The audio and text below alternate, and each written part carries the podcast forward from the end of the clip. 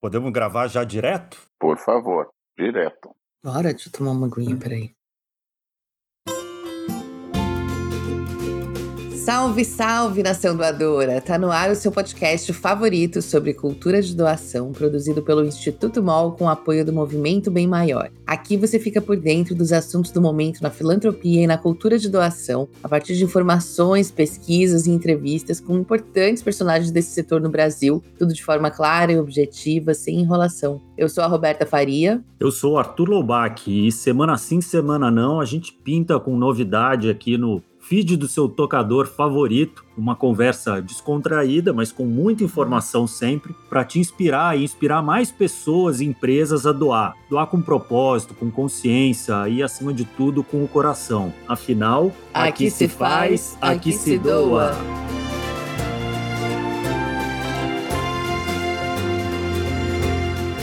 Olá, estamos de volta e hoje estamos até sem roupa para uma coisa tão chique como essa. A gente não, não, recebe. Não, Opa, não. não, estamos com, não, roupa, com roupa, mas não com roupa. Não temos nem roupa tão elegante para receber este convidado de altíssimo nível hoje aqui no podcast, o Leandro Carnal, o grande filósofo brasileiro eu acho que ele dispensa apresentações, mas eu vou apresentar assim mesmo, porque eu estou muito orgulhosa da nossa produção de ter conseguido essa grande entrevista. O Karnal, para quem não sabe, é historiador, professor, escritor, apresentador de TV e um dos pensadores mais populares do Brasil hoje. Ele é doutor em História Social pela USP, pós-doutor pela UNAM do México e pelo CNRS na França, onde ele teve uma formação que mescla história cultural, antropologia e filosofia. O Karnal também foi professor da Unicamp por 23 anos e apresentador na CNN até bem pouco tempo atrás com o talk show CNN Tonight e o programa Universo Carnal.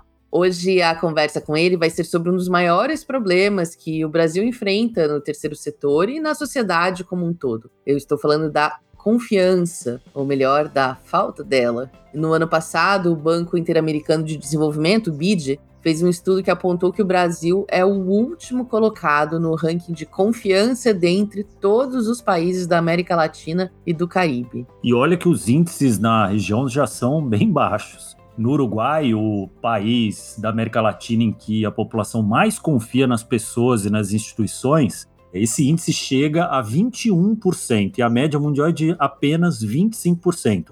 E aqui no Brasil, nosso índice é de 4,69%. Que tristeza. Repita, 4,69%.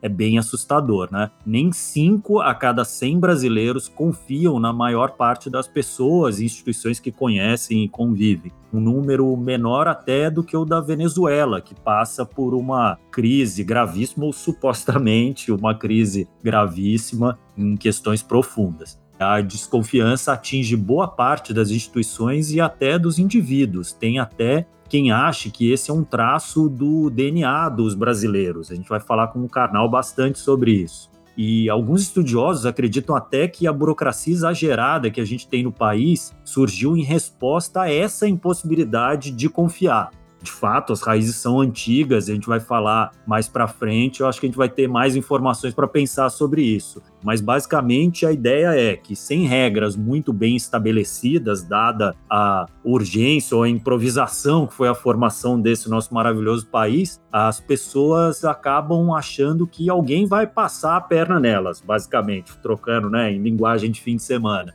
essa herança tem a ver com a nossa colonização, claro, quando os portugueses levaram muito das nossas riquezas e estabeleceram um tipo de colonização que a gente chama de colonização de exploração, né, diferente que teve em outros países. Agora, se o brasileiro é tão desconfiado o tempo todo, imagina o quanto isso afeta o cotidiano desse nosso setor aqui, né? É, o próprio BID traz uma medida concreta dessa falta generalizada de confiança e ela impacta toda a realidade brasileira, não só o terceiro setor, fazendo com que a gente tenha um desenvolvimento econômico, social bem abaixo do nosso potencial apesar de o Brasil ser um país com essa infinidade de recursos naturais e tanto profissional qualificado, a gente ocupa só a 59 posição no ranking internacional de competitividade. Mas o que, que explica né, esse descompasso? Para alguns pesquisadores da Fundação Getúlio Vargas, a palavra-chave é justamente confiança.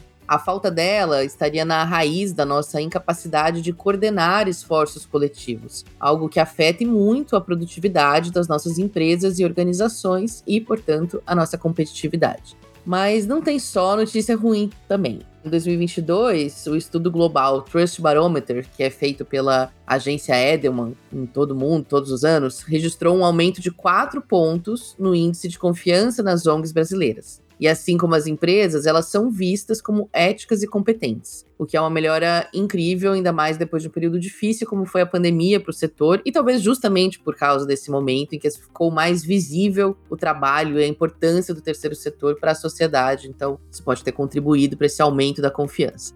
Já os índices de confiança no governo e na mídia, por exemplo, que já amargavam uma pontuação muito baixa, tiveram quedas mais significativas ainda nesse período, e a gente tem que admitir que realmente motivos não faltam para desconfiar de algumas coisas, né? Por exemplo, a grande questão das fake news, né? Enfim, ou da corrupção no governo, que de fato afetam a nossa capacidade de confiar.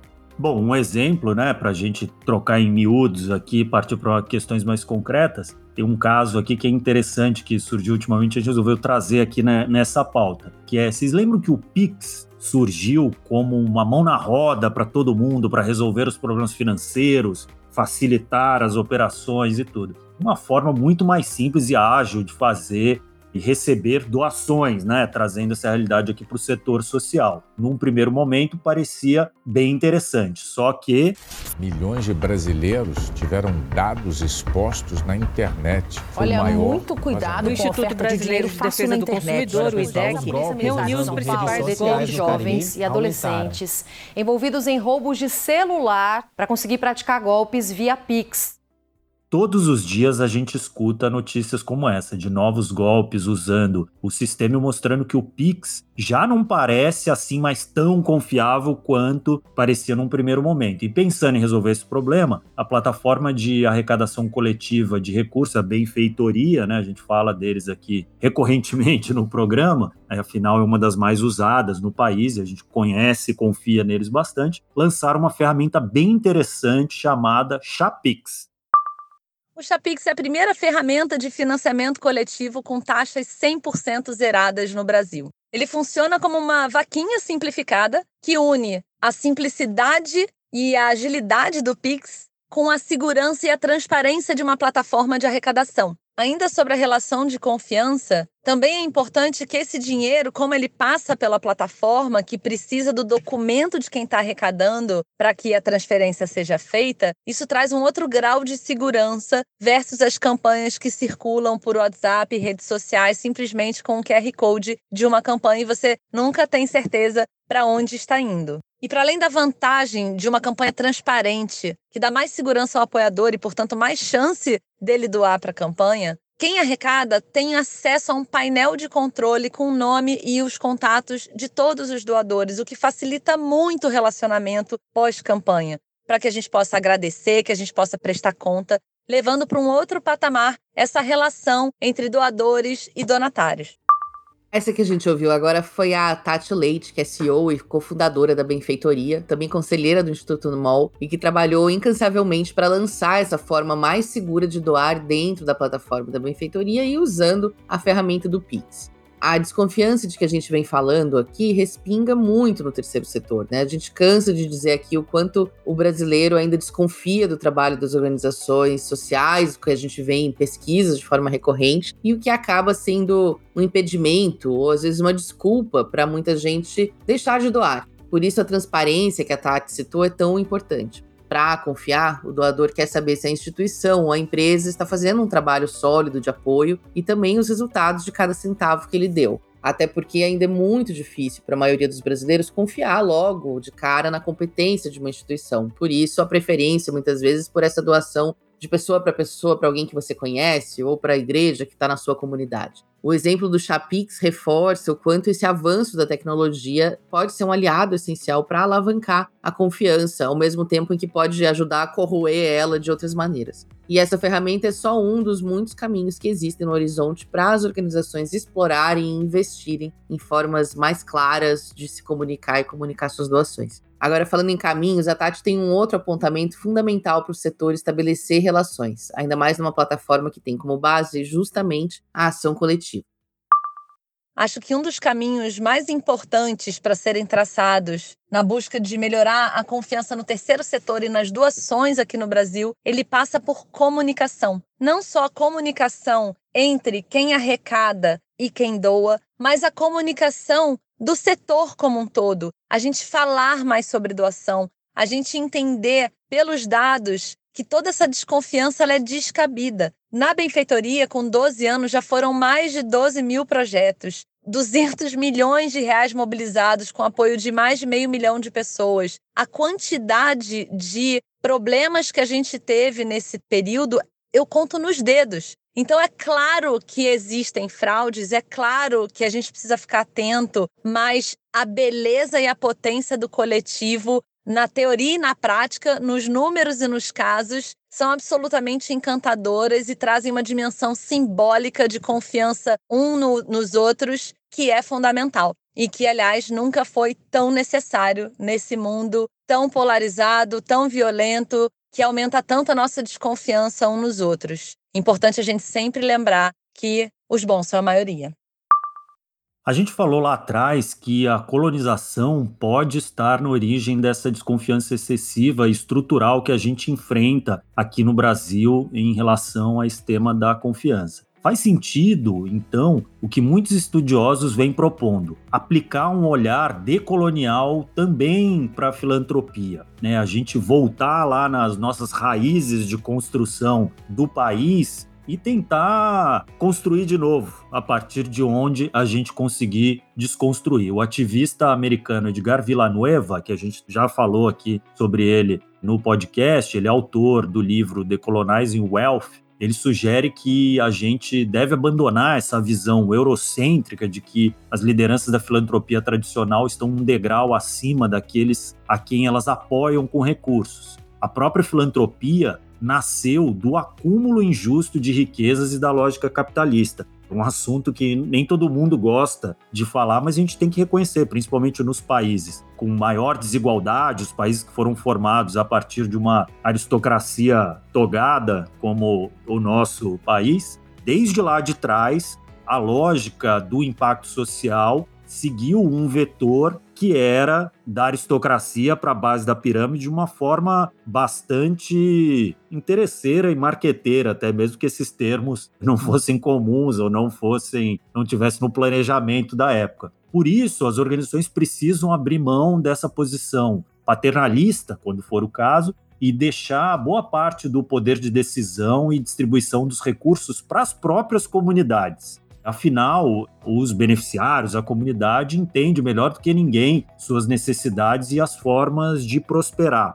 Falando um pouquinho aqui do nosso posicionamento, já que o podcast é nosso, na MOL, a gente há alguns anos estabeleceu uma forma de trabalhar na nossa área de impacto e transparência com uma lógica de corresponsabilização. É um termo que não faz ainda parte da vida da maior parte dos filantropos brasileiros e tudo, mas é uma lógica na qual a gente acredita bastante, que é basicamente se você está disposto, disposta a apoiar uma causa social, você tem uma causa do coração, você quer impactar, você também tem que dar as mãos com quem você está apoiando e com quem você está beneficiando para tentar construir o maior resultado possível, mas de uma forma o mais decolonial possível, junto às organizações que a gente apoia, a gente não tenta fazer o trabalho deles, mas a gente tenta colaborar com o que a gente faz de melhor. Então a gente tem uma organização de saúde que entende muito de saúde, mas está com uma dificuldade de captação de recursos, de gestão de processo. Isso a gente sabe fazer bem. Então a gente tenta colaborar com as nossas ferramentas, com os nossos processos, com as metodologias de gestão da nossa equipe para tentar juntos gerar um maior resultado e gastar tempo e suor e crença e amor junto com ele. Se quiserem conhecer mais os nossos projetos, basta pro nos procurar aí nas nossas redes.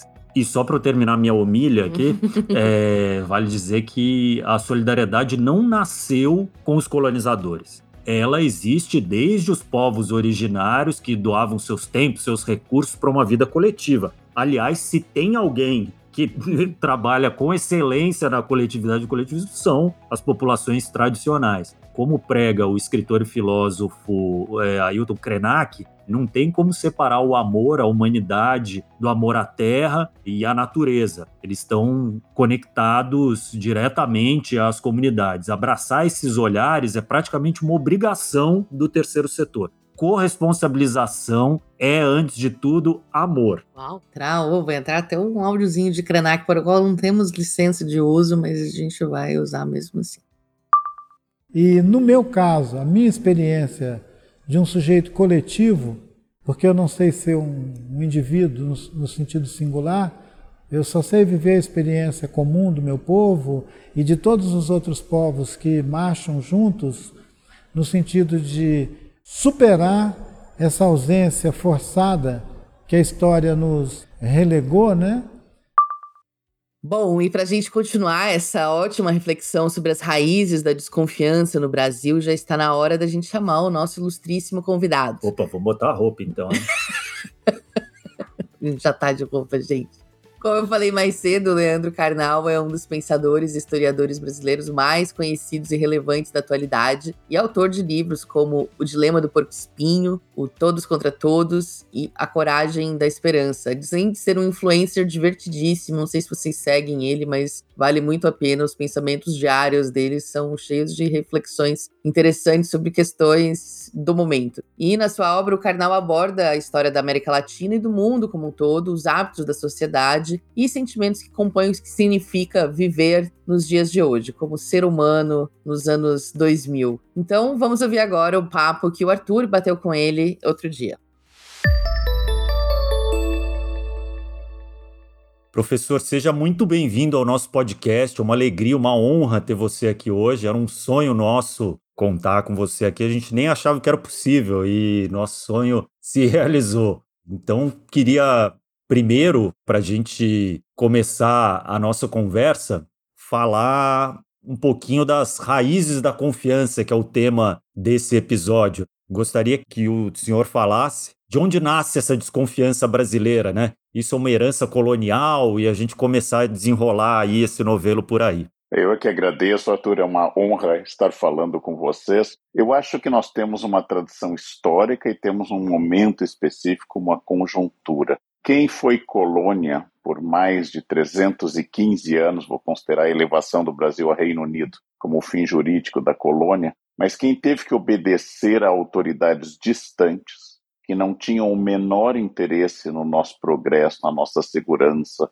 no nosso equilíbrio, aprendeu muito cedo a mentir, a contrabandear, a não dizer a verdade, mas a acatar a autoridade. Eu acho que a desconfiança nasce uma relação assimétrica, quer dizer, eu não posso desobedecer, senão o rei manda me matar, mas eu não quero obedecer porque ele contraria todos os meus interesses e toda a minha vontade de existir. Então eu vou trabalhar sempre com a hipótese de que eu tenho que tirar a máxima vantagem possível do sistema sem enfrentá-lo diretamente. Então, isto está numa origem histórica dos países colonizados, é um discurso colonial. Mas confiança significa ter fé em conjunto, confidere, né? eu tenho que acreditar em conjunto. Para isso, eu tenho que ter valores em conjunto. No período colonial, não havia valores em conjunto. O que interessa à elite que extrai ouro das Minas Gerais, aos escravizados que são trazidos para trabalhar nos canaviais, não é a mesma coisa que interessa ao senhor de escravizados ou ao rei de Portugal. Então, eu não tenho valores em conjunto, eu não tenho objetivos em comum, isso torna muito difícil a confiança no sistema. Nós temos uma tradição de interpretação das regras, e isto quebra um pouquinho a nossa questão de confiança. E há uma questão específica no momento atual do Brasil que a gente pode falar depois. E isso então sendo uma tendo raízes tão profundas, até que ponto isso é mutável ou é uma chaga que vamos ter que levar pelo resto da nossa vida?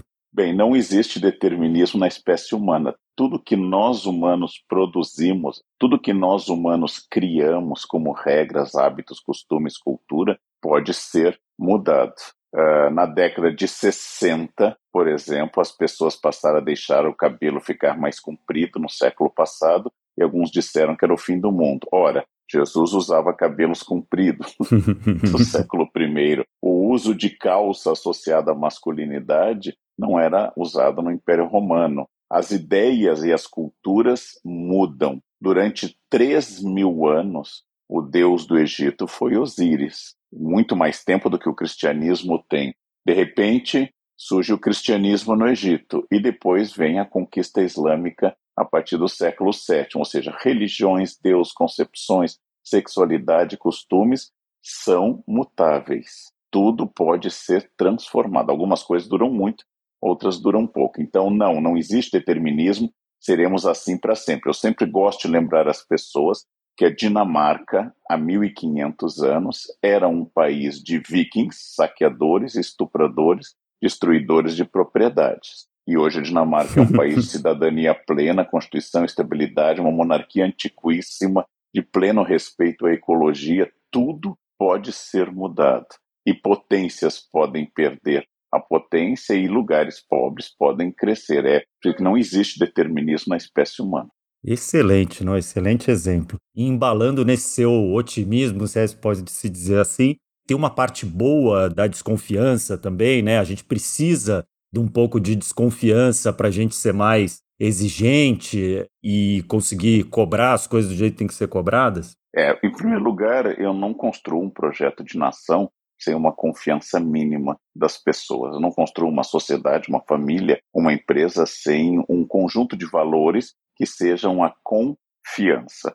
Então, sim, eu tenho que desconfiar, porque desconfiar me faz sobreviver. Nós somos descendentes dos homens pré-históricos desconfiados. Aqueles que não entravam em qualquer caverna sem ver se não tinha um bicho, aqueles que tinham medo. Nós somos descendentes de quem foi desconfiado e não dos ousados e bravos. Não? Então, isso nos fez sobreviver. Está quase que no na nossa tradição humana um primeiro minuto de desconfiança, especialmente se o outro, aquilo que me faz ter medo, for diferente. Diferente religiosamente, etnicamente ou qualquer outra questão. Nós temos uma relação com o mundo de desconfiança que tem algum caráter saudável, né? É importante desconfiar para sobreviver. E as nossas experiências negativas, levei choque alguma vez e isso vai me fazer ter medo de colocar o dedo em tomada, elas vão produzindo mecanismos de sobrevivência. Mas eu tenho que passar por cima dessa desconfiança, porque o ato de existir é um ato de confiar. Eu vou abrir uma garrafa de água mineral e vou supor que ali dentro tem o que está escrito no rótulo e não veneno. eu vou dirigir e o sinal fecha, eu vou supor que tanto eu quanto o motorista de trás tenhamos por acordo que o sinal vermelho é intransponível. Ou seja, eu para existir em sociedade, eu preciso confiar nas instituições, na família, nas regras e assim por diante. Então, eu preciso construir pontes de confiança. Mas isso não elimina, e são coisas diferentes, a crítica. A crítica é muito saudável. A crítica é quando eu acho que um sistema não está cumprindo sua função. A crítica política não é falta de confiança, ela deve nascer de uma vontade de aperfeiçoamento. Então eu digo que isso está errado porque eu quero que funcione. Eu tenho uma confiança e a boa crítica só pode existir se eu tiver confiança que o sistema é autoaperfeiçoável, que ele é perfectível, que ele não se considere perfeito, ou seja, que ele possa ser melhorado. Na verdade, a boa crítica é fruto da confiança. É diferente do ataque, é diferente da violência e é diferente da simples reclamação, que a reclamação não me inclui. A reclamação elimina o meu esfíncter da jogada, né? É só o outro é que é o problema. Mas a crítica é uma tentativa de aperfeiçoamento. Eu hoje escrevo um pouco melhor do que eu escrevia há 40 anos, porque muitos professores e escritores me ajudaram criticando o meu texto. Eu não nasci com nenhuma das poucas habilidades que eu tenho hoje. Eu fui aperfeiçoado. Eu dou aula melhor hoje do que há 35 anos, porque eu recebi críticas de alunos, algumas muito construtivas, outras francamente agressivas, mas eu recebi críticas e por isso eu sou menos ruim hoje. A crítica é muito boa, mas ela é fruto da confiança. A boa crítica é fruto da confiança. E quando a gente trazendo agora um a brasa para a sardinha aqui do nosso programa, né, e falar de filantropia do terceiro setor, não dá para a gente negar que a desconfiança é provavelmente o, a maior barreira que a gente tem para o desenvolvimento da cultura de doação aqui no, no Brasil em especial. Mas, ao mesmo tempo, enquanto a gente tem essa desconfiança toda de que ONG lava dinheiro, que tem político envolvido e todas essas barreiras que a gente coloca, a cultura brasileira pressupõe uma generosidade. O brasileiro, supostamente, mas também na prática a gente vê bastante, gosta de ajudar o próximo, contribuir na sua igreja, na sua comunidade. Por que, que a gente tem tanta dificuldade em confiar e apoiar uma ONG e é tão fácil confiar no vizinho, confiar na, no pessoal da igreja e tal? O que, que muda nisso? Bom, existe um equívoco duplo. Se eu disser todas as ONGs são mecanismos desonestos, é tão falso quanto dizer nenhuma ONG é útil ou todas as ONGs são úteis. Uhum. Eu tenho que saber que, assim como há mães que são malvadas e cruéis com os filhos, existem as mães generosas e dedicadas aos filhos. Não existe na espécie humana a possibilidade de eu tornar algo absoluto. Todo professor é bom, toda ONG é honesta ou toda ONG é desonesta. A palavra toda, ela é sempre indutora de um erro. Então, a primeira questão que eu tenho que fazer, se eu vou fazer uma coisa muito útil no terceiro setor e doações ou doar trabalho ou tempo a uma instituição, eu vou testar a seriedade dela. Eu vou testar a probidade dela, eu vou testar a eficácia dela. Isso é muito importante para eu saber que eu não tenho recursos infinitos de tempo e de dinheiro, logo eu tenho que torná-los mais otimizados possíveis. Mas você toca numa característica da nossa cultura identificada por Sérgio Buarque de Holanda, que é o brasileiro cordial. O americano tem muita dificuldade em ser tão solícito quanto nós ao círculo imediato e tem muita facilidade em ser solícito com o grande grupo. O americano tem uma cultura de doação muito institucional. Por exemplo, alunos bem-sucedidos de universidades, ao terem sua carreira consagrada, voltam à instituição de formação, que eles chamam de alma mater, e doam bibliotecas, alas, bolsas e assim por diante. É muito difícil entre nós essa questão. Nós somos mais cordatos com a família imediata, nós somos mais afetivos com as pessoas imediatas caracteriza o homem cordial do Sérgio Buarque de Holanda, de um livro de 1936, Raízes do Brasil. Ou seja, nós temos diante de nós a facilidade de sermos generosos com pessoas imediatas e afetivamente imediatas. E um pouco mais difícil para nós pensar em sentido republicano mais amplo e assim por diante. Então, nós temos uma relação muito mais afetiva com o círculo de conhecidos e muito menos próxima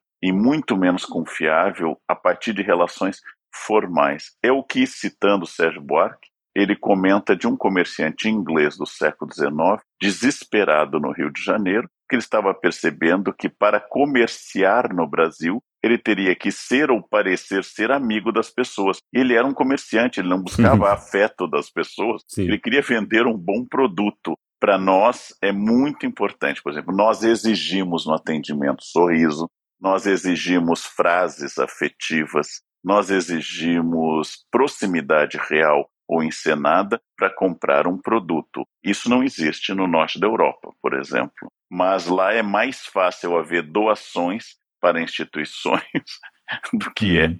entre nós. Não? Então, isso nasce da nossa desconfiança das instituições, que é saudável, muitas instituições brasileiras são ruins, mas nasce também da nossa cordialidade, segundo Sérgio Buarque de Holanda, de pensar de forma afetiva e pouco abstrata, pensar de forma interpretativa a regra. E até que ponto a desigualdade enorme do Brasil e de outros países em desenvolvimento conta nessa questão da confiança? Ou seja, a gente desconfia mais quando o buraco é maior dos que estão com dinheiro, né? Quando você não tem? É, nós vivemos uma brutal desigualdade de renda nós vivemos uma das maiores do planeta, e isto vai significar que o meu dinheiro é minha defesa contra a minha dissolução em um grupo mais baixo. E em momento de crise econômica, em momento de desemprego ou de desestabilização das instituições, como foi com a pandemia, o resultado é que eu vou ficar ainda mais desconfiado. Mas as crises, elas costumam, em história, acelerar a estrutura das pessoas. Em uma guerra, quem era canalha fica ainda mais canalha. E quem era herói fica ainda mais herói. As crises não provocam o heroísmo ou a canalice, apenas revelam de forma mais evidente. Em situação de estabilidade, em condições normais de temperatura e pressão, como dizem os físicos, quase todo mundo é medianamente equilibrado.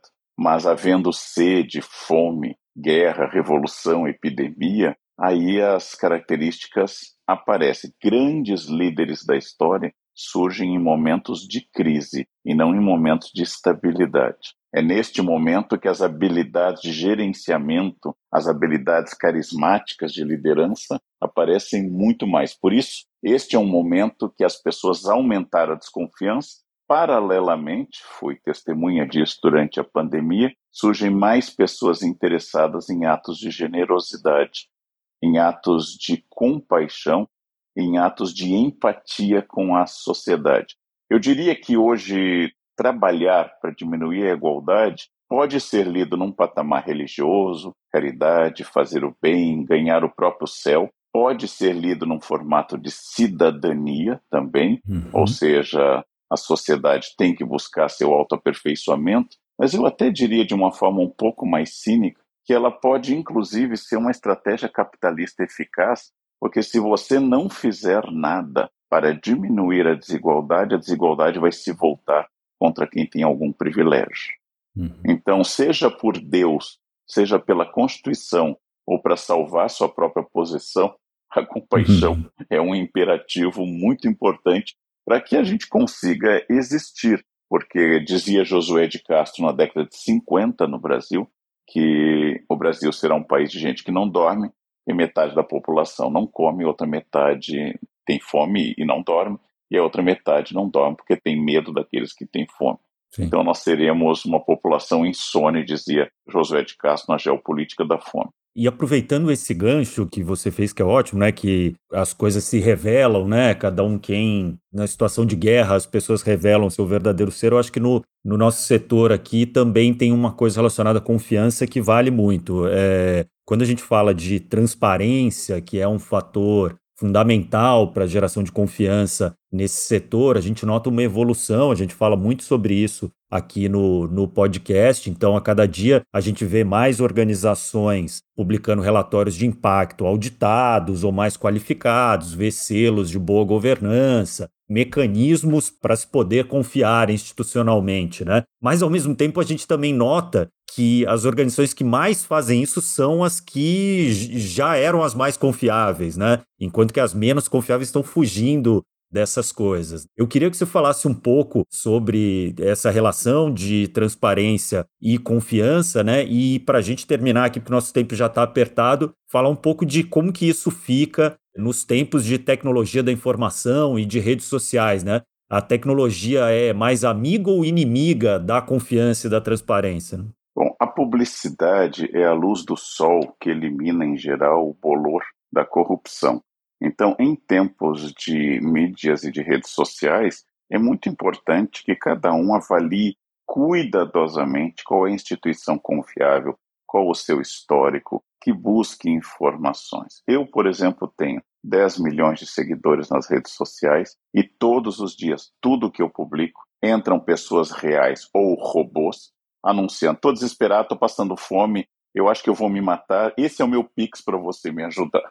Bem, eu não sei se aquela pessoa é real. Eu tenho uma pessoa que, inclusive, publica seis meses que está passando fome que vai se matar. Então, parece que a resistência dela à fome é bastante grande, porque já são seis meses uhum. que publica diariamente. E eu desconfio, eu bloqueio, eu oculto essas pessoas, porque eu não tenho como auditar nem verificar isso. Agora, as causas de instituições sérias, e são muitas, aqueles casos em que fazer desde uma simples vaquinha, como eu já fiz para ajudar algumas pessoas e dar publicidade a isso, até doar tempo e palestras, como eu faço algumas instituições, elas uhum. são, elas existem. Então, cuidado com a generalização. Nem todo político é corrupto, uhum. nem toda administração é incompetente, nem toda ONG é uma armadilha. Há muitas ONGs essenciais a um terceiro setor vibrante e que busca colaboração das pessoas. Ache uma causa com a qual você se identifica,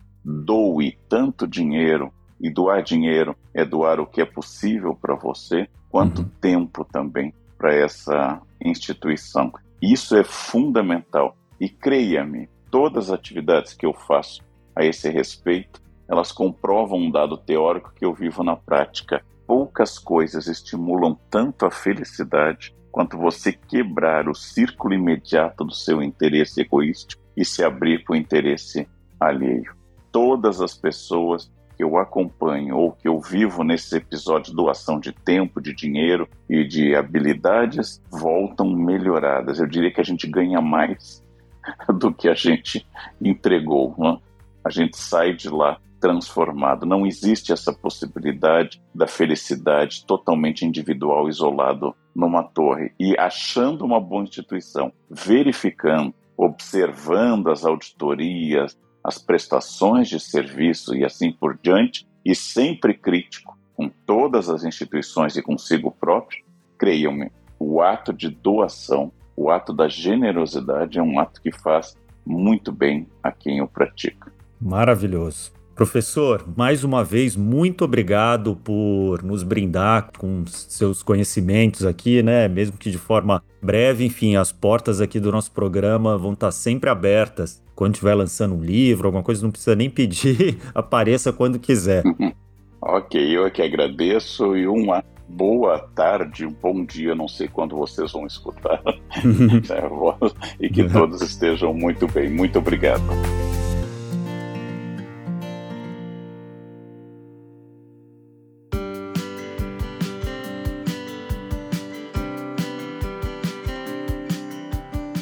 Pô, Arthur, tô com inveja da sua conversa com ele. Eu também queria Não, ter tudo bem, feito eu converso esse... com você um pouquinho depois. Né? Muito bom. E se a gente já está aprofundado nesse tema da confiança depois de uma aula com este professor, se prepara que agora está na hora do quadro para saber mais, com dicas para você continuar se inteirando do assunto, mesmo depois que o programa de hoje acabar. Vale um, um pequeno comentário aqui que é: eu fico muito chocado com a oratória desse homem, assim. É, é realmente uma coisa. Não, eu não falo mal, acho. Mas do lado dele eu tava me sentindo um homem das cavernas, assim. Eu tava lendo um roteiro e ele provavelmente tava tomando café da manhã enquanto falava comigo de improviso.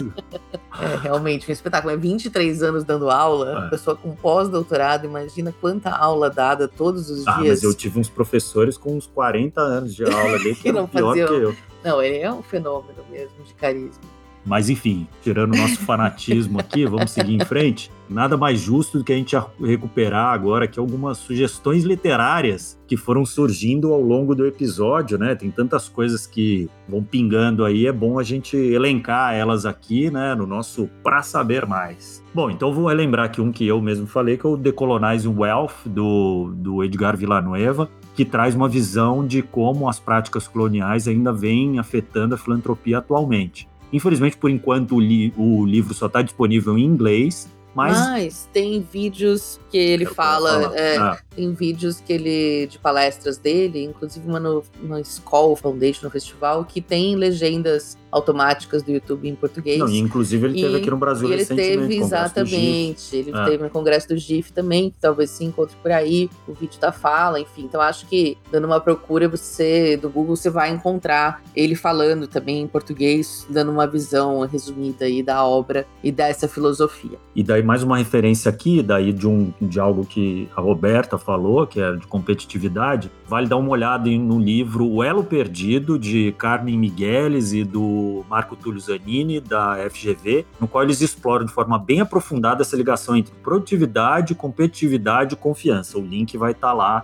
na nossa descrição. Bom, e para se conectar com a visão decolonial do Ailton Krenak, que de certo modo é bem complementar também à do Villanueva, vale ler tanto Ideias para Adiar o Fim do Mundo quanto A Vida Não é Útil. As duas obras são livros pequenos, de poucas páginas, mas com grandes ideias que reúnem boa parte da sabedoria e do conhecimento desse autor sobre questões como desmatamento, consumismo e as nossas visões e experiências enquanto humanidade e sociedade. Não tem uma conexão direta com a doação, mas tem uma conexão de total com viver de forma mais solidária e respeitosa, pensando no todo e não nas nossas individualidades. Aliás, os links de todas essas dicas, né, enfim, como a gente falou, estão na descrição do episódio. Muito bem lembrado, Roberta. E claro que a rica biblioteca do nosso convidado não pode ficar de fora, né? Hoje eu vou recomendar os livros Todos contra Todos e O Mundo que Eu Vejo, do Leandro Carnal, que continuam adentrando a, os dilemas da sociedade brasileira e do mundo contemporâneo, dos quais trouxemos só uma pontinha do iceberg aqui hoje. Ah, e voltando ainda, uma, por uma filantropia decolonial já foi tema aqui no nosso podcast. Então a gente Verdade. vai deixar o link do episódio 63, que a gente teve uma conversa muito didática com o maravilhoso Cássio Aoki e a Jéssica Gonçalves, ambos da consultoria Ponte a Ponte. É, a gente teve uma aula sobre o que significa decolonizar o olhar da filantropia, a prática na filantropia. Então volta lá depois, não deixa de dar o play, que é um episódio muito ilustrativo desse tema que a gente está só começando a conhecer. Cássio não é não é o carnal, ele não é tão pop assim, mas gente também é um a que do lado a gente é, fica não. parecendo um rupestre, né? É.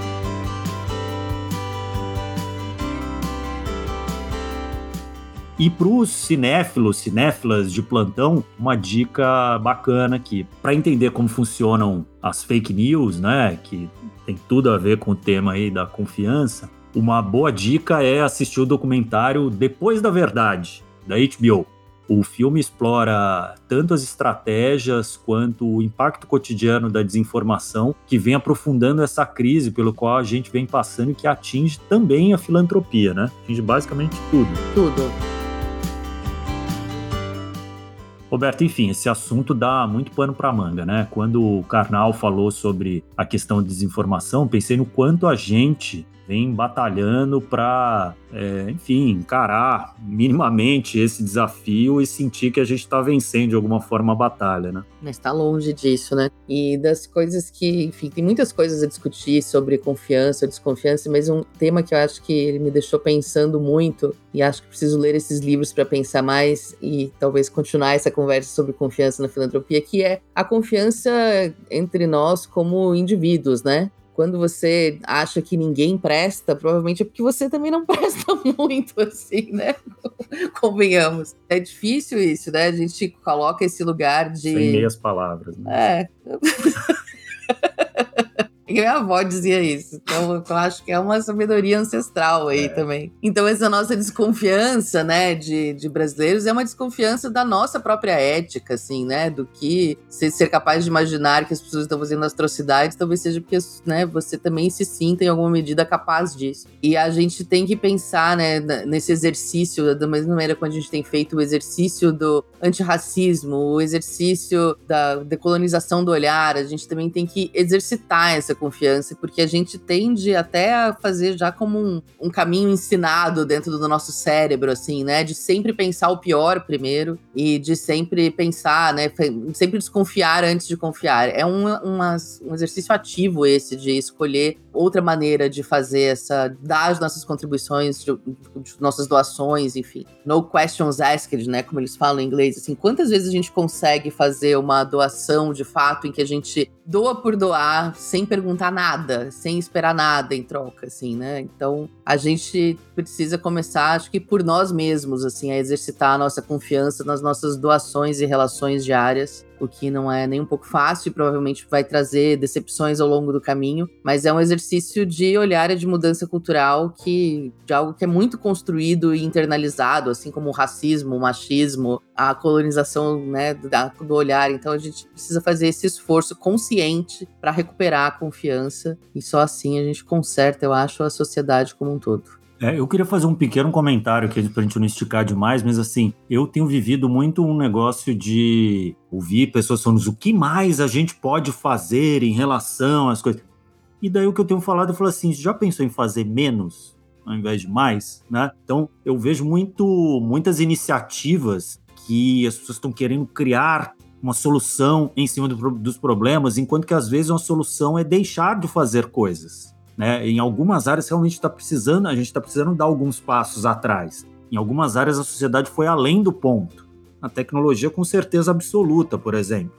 Então, eu acho que a gente tem que pensar, isso é uma forma decolonial, de alguma forma, de pensar também, se a gente pensar que a colonização capitalista foi dada por um espectro do capitalismo exagerado e nervoso e voraz estabelecido pela economia americana. Uma coisa, por exemplo, que eu vejo na lógica das empresas, todo mundo que está aqui, se está em grande empresa ou se tem como parceiros, colaboradores e tudo, você ouve, ah, mas o que, que eu vou ganhar com isso? E vou dizer com todas as palavras que, se a humanidade seguir uma lógica em que todo mundo tem que ganhar alguma coisa em todas as coisas, a conta não vai fechar. E é esse o problema que tem acontecido em muitos lugares. O que, que você vai ganhar com isso? Talvez nada, mas outros vão ganhar. E isso chama solidariedade, isso chama cidadania. Os países mais desenvolvidos do mundo são muito movidos por isso. Você faz só porque é bom para o bem coletivo. Talvez naquilo ali você não ganhe nada, né? Diretamente, pragmaticamente. Embora eu acho que você sempre ganha pessoalmente, enfim. Então eu acho que uma coisa ali que o Krenak, quando fala dos povos originais, ele também ele traz de vez em quando, assim, né? Tem algumas coisas que eu acho que tem que andar para trás um pouco para poder andar para frente. Chegamos assim ao final de mais um episódio, querendo continuar essa conversa, mas a gente pode fazer isso lá nas nossas redes sociais, onde não termina nunca. Então, dá uma passada lá no nosso Instagram, no LinkedIn do arroba Instituto Mol. Conta pra gente como que você se sente em relação à confiança, o quanto você tem confiado ou desconfiado das pessoas, das instituições, da vida do Brasil. E se você curtiu esse episódio, deixa seu comentário, compartilha com mais pessoas e, enfim, dá suas estrelinhas. Tem alguma crítica ou sugestão, também comenta lá que é pra gente melhorar a cada episódio. E claro, não esquece, né? Põe as nossas estrelinhas lá, porque aí mais gente vai ouvir e participar dessa conversa. Bom, esse podcast é uma produção do Instituto MOL com apoio do Movimento Bem Maior. O episódio teve produção e roteiro de Leonardo Neiva, com roteiro final e direção da Ana Ju Rodrigues e da Vanessa Henriques, a arte da Glaucia Ribeiro do Instituto MOL, todas elas do Instituto MOL. A edição de som é do Bicho de Goiaba Podcasts e esse episódio usou áudios do Globoplay, CNN, Band, Rádio Câmara, Nexo, canal CTN. E é isso. E nossos. E até a próxima, até a próxima. gente. Confia que a gente volta.